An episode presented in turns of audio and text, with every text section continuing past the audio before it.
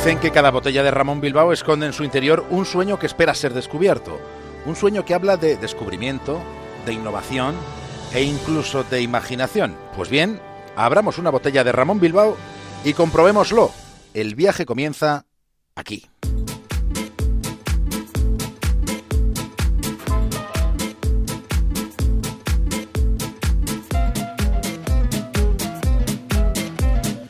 Emprendemos viaje desde una estación de radio que tenemos dentro de un faro en el Cantábrico. Lo siguiente en la brújula es una conexión con Punta Norte, con Javier Cancho. Y en el capítulo de hoy, ¿qué pasó realmente en mayo del 68? Antes de cambiar el mundo, tienes que saber que tú también formas parte de él. No se puede juzgar mirando desde fuera. Pues eso es lo que haces tú.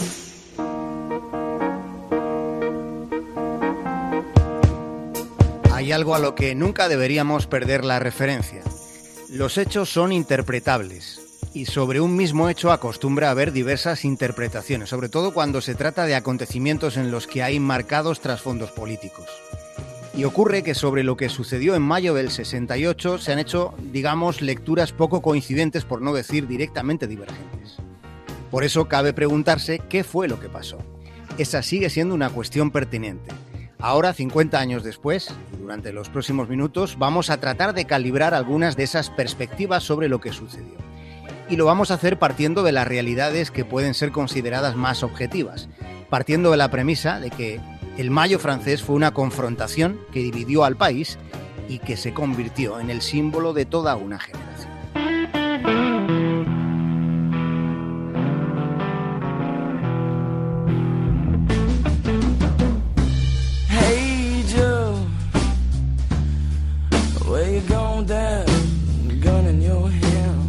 En mayo del 68 hubo un combate planteado contra las estructuras de la sociedad tradicional, pero, al mismo tiempo, se luchaba en nombre de valores muy dogmáticos.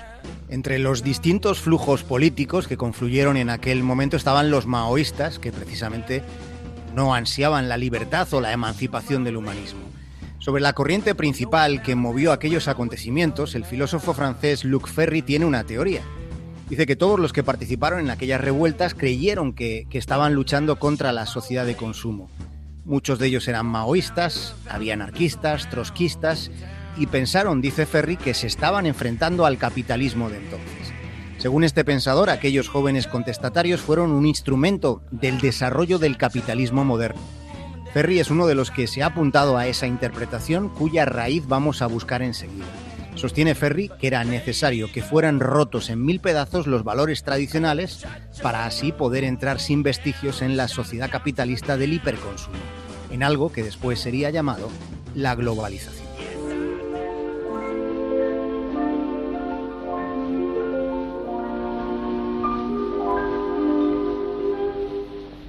La mer qu'on voit danser esa perspectiva no niega otras transformaciones indiscutibles que vinieron después de mayo del 68, como la liberación sexual o la emancipación femenina. Mayo del 68, digamos que anticipó o precipitó un conjunto de modificaciones sustanciales en lo que era la forma en la que se sostenían los vínculos sociales. Trastocó el orden y también las relaciones que existían entre la política y la cultura. Parece innegable que aquella comuna conmovió primero y paralizó después un país entero tan influyente como Francia, que es un espejo en el mundo, aunque esa tensión social fuera languideciendo poco a poco hasta desvanecerse. De ahí que haya, haya quien cuestione su relevancia histórica, o haya quien entienda que ahora mismo, 50 años después, mayo del 68 ya solo es un objeto de consumo cultural. Con el cambio de siglo, de milenio y, ahora ya de época directamente, sobre el mayo francés lo que está dominando es una perspectiva que mengua la dimensión histórica que tuvo aquel conflicto.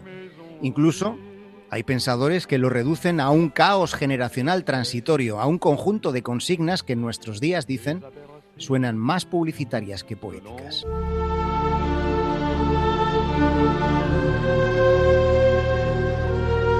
Uno de los legados más evidentes que ha dejado mayo del 68 han sido los textos. Cientos de libros, ensayos, reflexiones, entrevistas, pero también frases, frases que fueron pintadas en los muros, en las paredes de las universidades y de los barrios. No es una revolución, Majestad, es una mutación. No queremos un mundo donde la garantía de no morir de hambre se compense con la garantía de morir de aburrimiento. La novedad es revolucionaria, la verdad también. El acto instituye la conciencia. Las paredes tienen orejas, vuestras orejas tienen paredes. La barricada cierra la calle pero abre el camino. La imaginación no es un don, es el objeto de la conquista. Contempla tu trabajo, la nada y la tortura forman parte de él. Es necesario explorar sistemáticamente el azar. La acción no debe ser una reacción sino una creación. Desabrochen el cerebro tan a menudo como la bragueta. En los exámenes responde con preguntas. Olvídate de todo lo que has aprendido, comienza a soñar. Sean realistas, pidan lo imposible. La sociedad es una flor carnívora. La vida está más allá. La poesía está en la calle.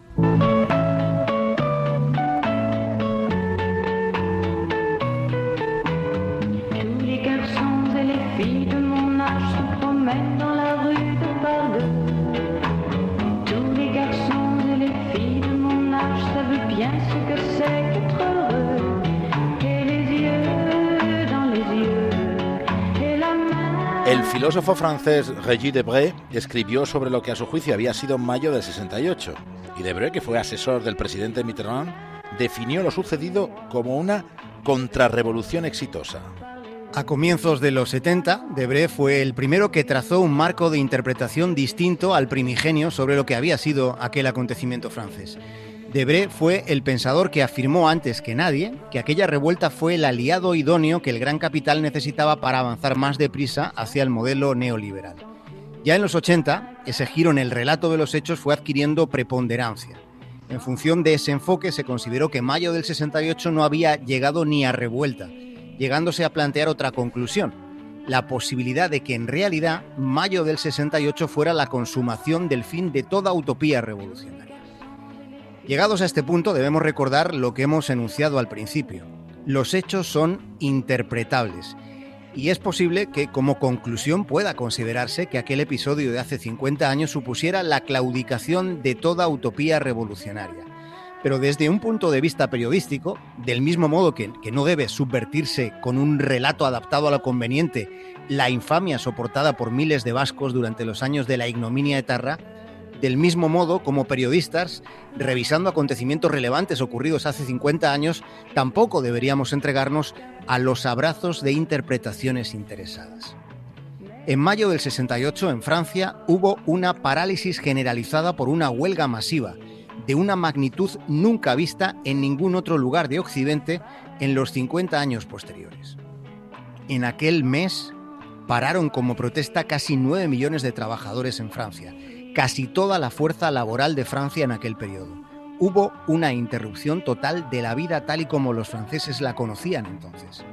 Y la repercusión de esa protesta fue en toda Francia, no fue solo en París. ¿Qué sugieres? ¿Que deporten a inmigrantes y den palizas a estudiantes y nos quedemos mirando?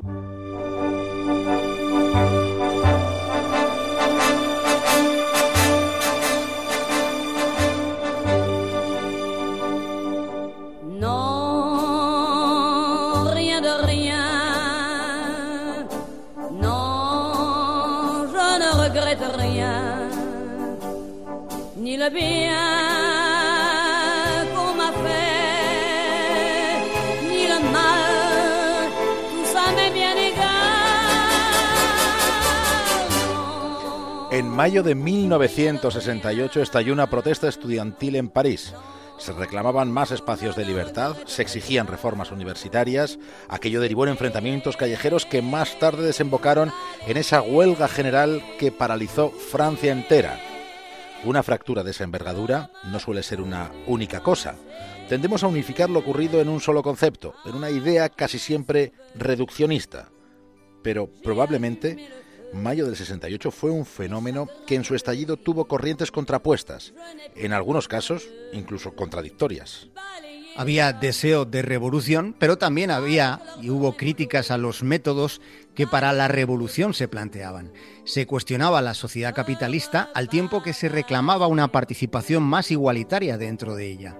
Se rechazaba el poder al tiempo que se exigía participar en los foros en los que el poder se organizaba.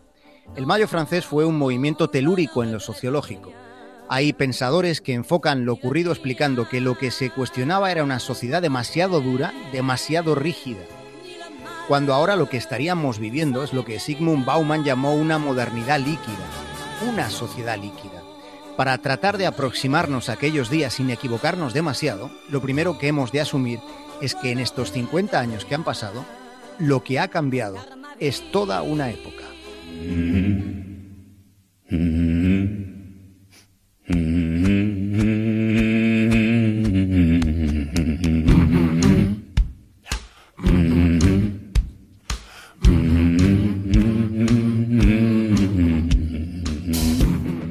Forma de ver la vida ha cambiado drásticamente. Los valores, lo que se considera ético y moral, no son los que fueron. En la vida líquida, según Bauman, la sociedad se basa en el individualismo. Individualismo y un contexto que se ha convertido en algo temporal e inestable. No están ya, no están ni la solidez ni la rigidez que hubo. El trabajo duradero o el matrimonio para toda la vida se han desvanecido. Estamos en un tiempo donde se extiende lo provisional y también lo precario. Esta es una época ansiosa por las novedades. Vivimos en un ritmo que en algunas circunstancias pues resulta bastante agotador. Y luego está ese factor de desasosiego superlativo llamado incertidumbre. Si no se sabe qué pasará ni con nuestros trabajos ni con nuestras relaciones personales, ¿cómo se va a saber qué demonios pasará, por ejemplo, con las pensiones?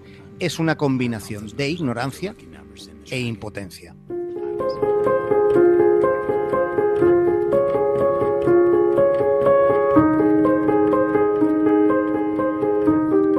Somos más libres que nunca antes en la historia, pero a la vez somos, sentimos una especie de incapacidad alienante posiblemente superior a la que se haya sentido en cualquier otro momento de esa misma historia. Y es la sociedad líquida, que está muy lejos, lejísimos de la sociedad rígida contra la que se levantaron los estudiantes parisinos hace 50 años. Llegados a este punto, tenemos aquí ante nosotros una primera revelación imponente sobre el asunto que nos hemos planteado. La revelación consiste en que el momento que estamos viviendo, aunque haya quien lo compare, el momento que estamos viviendo no se parece al que había en mayo de 1968. Come gather people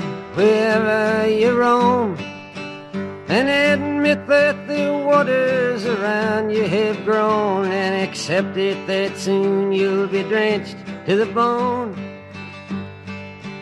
If your time is worth saving, then you better start swimming or you'll sink like a stone. Or the times they are a changing. Ya lo advertía Bob Dylan, los tiempos están cambiando. Sobre el premio Nobel escribía hace unos días el maestro Diego Manrique. Contaba que Bob Dylan, siempre dispuesto a su visceral necesidad de llevar la contraria, pasó de protestar contra nada en el 68, entregándose a la música, a la música country en Nashville.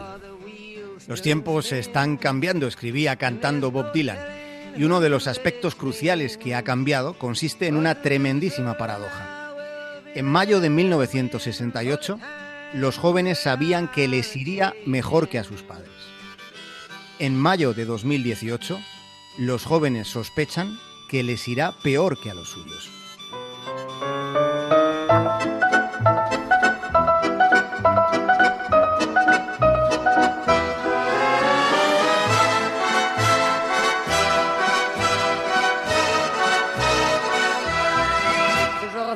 Ville en fête et en délire, suffocant sous le soleil et sous la joie. Et j'entends dans la musique les cris, les rires qui éclatent et rebondissent autour de moi. Et perdu parmi ces gens qui me bousculent, étourdi, désemparé, je reste là. Hasta mañana, Javier Cancho. Un abrazo grande, David del Cura. et la foule vient me jeter entre ses bras. Emportés par la foule qui nous traîne, nous entraîne, écrasés l'un contre l'autre, nous ne formons qu'un seul corps. Et le flot sans effort nous pousse enchaîner l'un et l'autre, et nous laisse tous deux épanouis, enivrés et heureux. Entraînés par la foule qui s'élance et qui danse une folle farandole, nos deux mains restent soudées et parfois soulevés, nos deux corps enlacés s'envolent et retombent tous deux épanouis, enivrés, heureux.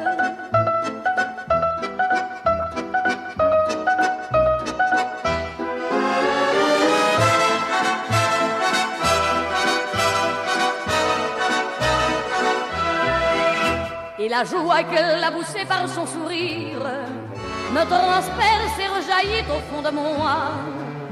Mais soudain, je pousse un cri parmi les rires quand la foule vient l'arracher d'entre mes bras. Emporté par la foule qui nous traîne, nous entraîne, nous éloigne l'un de l'autre, je lutte et je me débat. Mais le son de ma voix s'étouffe dans le rire des autres, et je crie de douleur, de fureur et de rage, et je pleure. Et traîné par la foule qui s'élance et qui danse une folle farandole, je suis emporté au loin. Et je crispe mes poings maudissant la foule qui me vole, l'homme qu'elle m'avait donné que je n'ai jamais.